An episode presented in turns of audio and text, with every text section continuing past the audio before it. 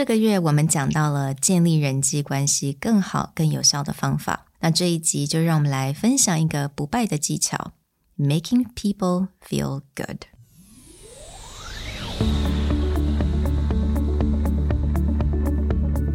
Hello，欢迎来到 Executive Plus 主管与沟通力的 Podcast。I'm Sherry, an educator, certified coach, and style enthusiast. 我相信专业有效的沟通是语言跟逻辑的完美结合。And I'm Nick, a startup consultant, corporate trainer, and late night gaming junkie. I believe great communication requires the right mindset and solid frameworks. 我们希望带给大家职场英语的技能、跨文化沟通技巧与其他能帮助您成为出色领导者的工具。Join us each week as we share our experience, research, and methodologies to take your communication and language skills from good to great.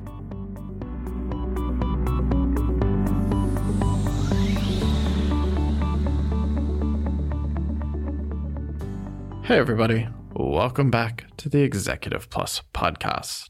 In this month, we've been exploring the idea of social ties and networking, and especially the idea of weak social ties and how you build connections with people very quickly over short periods of time.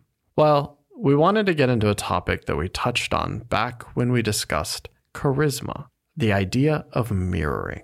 But taking mirroring beyond what most people think, which is just physical mirroring. If you're having a conversation and they sit up, you sit up. Mm-hmm. If they move around, you move around so that they just feel that you're in tune. But there's a lot of other ways that you can explore mirroring other than just physical mimicry. 在之前的单元，我们讲到 how to be charismatic even in the second language，我们就讲到了 mirroring，它是一个非常简单的一个小技巧，也就是我们刚刚有讲到，可能诶这个人稍微把手放到后面，你可以稍微去模仿他一下，或者他可能说了哪一个字，那你可以用他这个字再重新的回复他。So oh it's so cool, oh that's so cool, right? Like you actually use the same word。那我们之前所讲到这些，也就是成为 mirroring. 那今天呢，we're going to expand a little bit more, not just for speaking, but also for writing as well.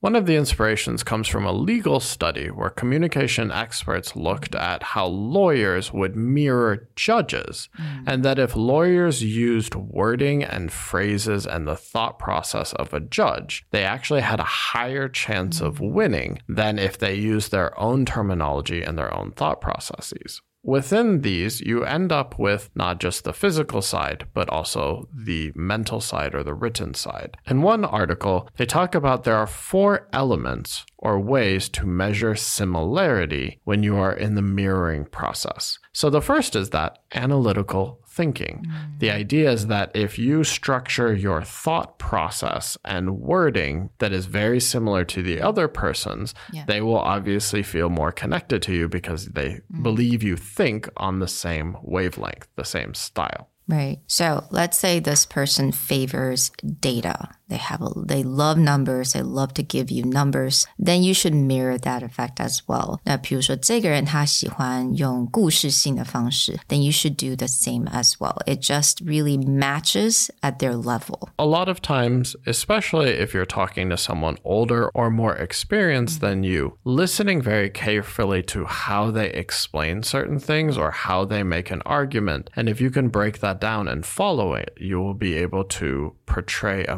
mirroring of analytical thinking. Now, the second one is a little bit harder for a lot of people to do, and this is the idea of mirroring clout. Mm. Clout is basically the power or the confidence mm. someone has when they walk into a room. When you just look at someone and be like, yeah, they belong here or they know what they're doing. Mm. That's also a sense or feeling of clout. 嗯，我觉得简单用中文来讲，就是一个人的气度了。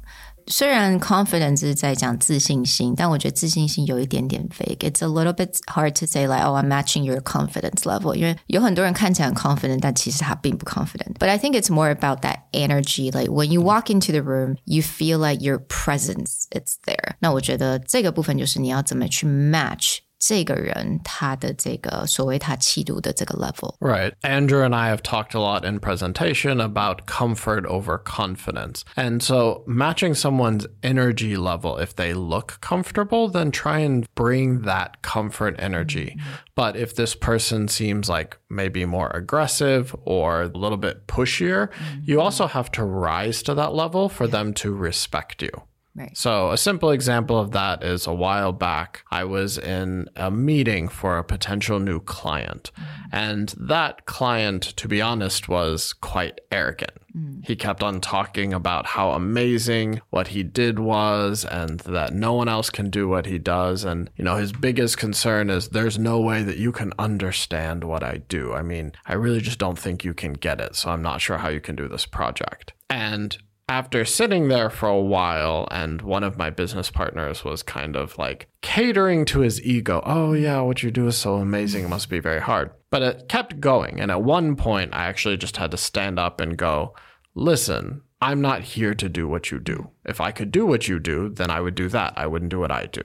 What I'm here to do is to tell you I can help you explain what you do better than anyone else you will ever find. And as soon as I kind of went up to his, let's say, arrogance level of like, I am as good as at my job as you are at yours, he finally kind of had that respect. And then he backed down and was like, oh, okay, yeah, I think we can do this project. Now, I think the third one, the third tip, it's authenticity. And it's a little bit different from, let's say, clout, right? 刚刚我们讲到是一个气度，他可能是这个人他有一点 arrogant，他觉得比较自负一点，他觉得他自己很厉害。但某一些人你会发现他比较喜欢接地气一点。They're more like authentic. They want to be a little bit more raw. 所以其实我这个 example 跟 Nick 就有点不太一样，有点相反的。For me, because I came from a corporate background. I dress. No one can see me now, but I dress the way I dress. I don't dress to impress anyone. I dress for myself. 但是通常我都是公司里面穿的比较正式的一个人。That's just what I like. 但是呢，有的时候我就必须要去呃了解，诶，我今天讲这个对方他是不是 比较喜欢穿牛仔裤的人，或者他是不是喜欢比较轻松的方式？I actually had to change my way so that I can mirror someone who favors, you know, 所谓的 authenticity, or by dressing down a little bit, or by dressing more casual to kind of match that. 所以我觉得 it goes both way really，不管是气度也好，或者是诶，比如说这个人他比较喜欢用，you know even more like casual tone，他可能用的一些语调、语气用的字，他可以比较喜欢诶，比较接地气一点，then you match that as well。 Right. Or you'll also run into where you'll find certain people are much faster to open up about themselves personally. Maybe not like their deepest, darkest fears, but you may learn about their family. You may not learn about their background. They may tell you a personal story or something that happened to them recently. Whereas other people are very, this is business.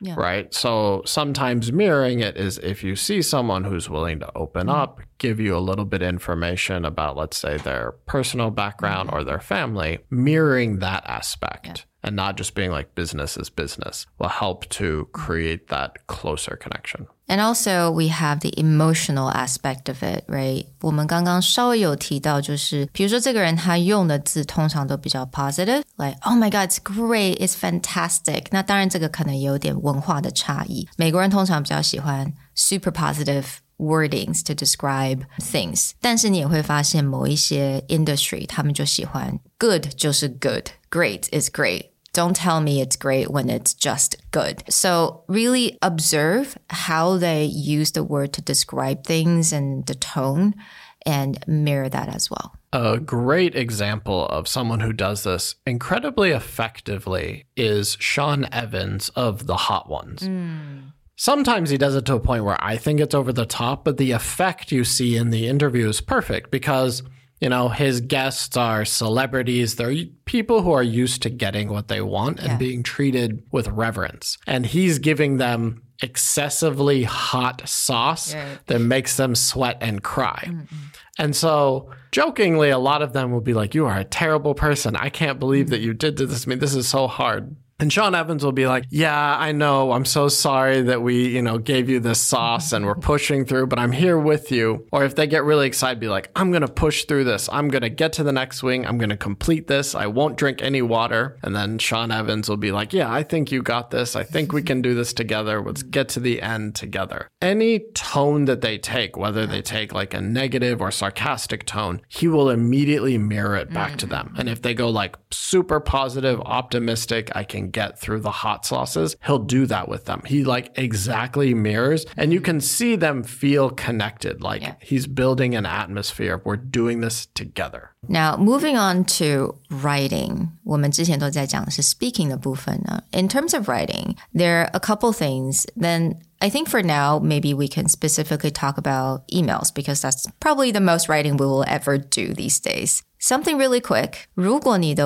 同事跟对方他很喜欢用 bullet points，拜托拜托 mirror that. It's very unlikely that this person will like to see long paragraph in your reply. So essentially, the idea of however they structure their mm. content, structure it back to them that way. If they like bullet points, you give your answers in like a sub bullet point in a different color. If they like paragraphs, then answer in a paragraph and just put it in a different color. But again, they will feel your communication style is the same. Yeah. If someone sends you a bullet point list and then you send them a bunch of paragraphs, they'll just be like, "Ugh, why can't you just tell me the point? The other half of that would also be back to what we talked about in authenticity is if you see someone is adding a little bit of a personal touch, Yeah. like an anecdote, they ask you, how are you today? How's the weather in whichever city you're living in? It's always nice to reply in that way. If they're being a little bit more friendly, then you be a little bit more friendly. If they're mm-hmm. straight to the point, no small talk, chit chat, you just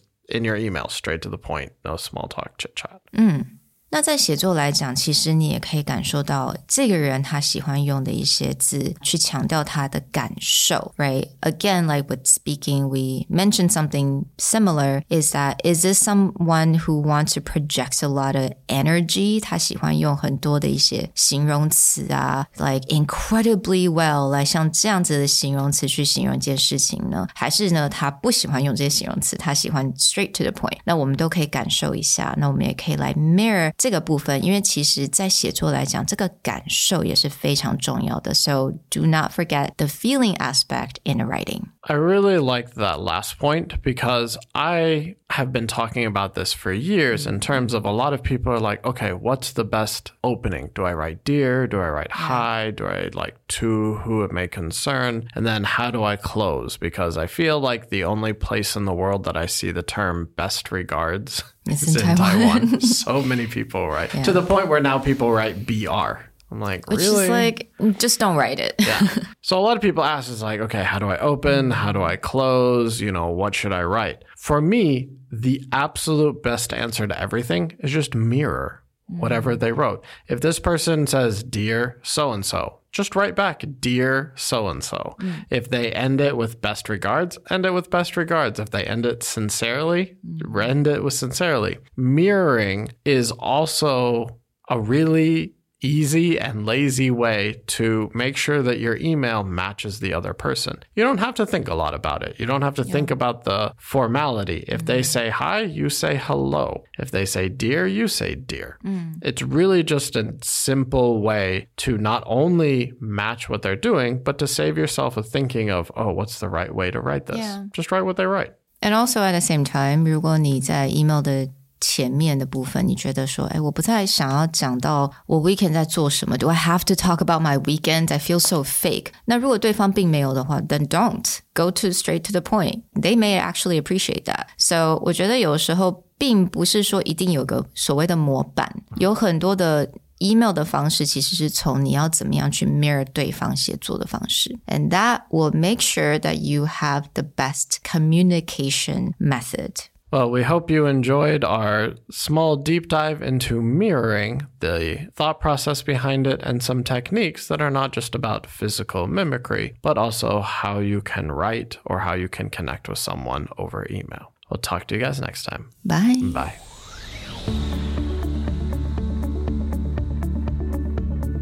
The Executive Plus podcast is a Presentality Group production. Produced and hosted by Sherry Fang and Nick Howard. You can search us on Facebook, 主管英文 Executive Plus. You can also find us on Instagram, Communication R&D, and email us at sherry at epstyleplus.com.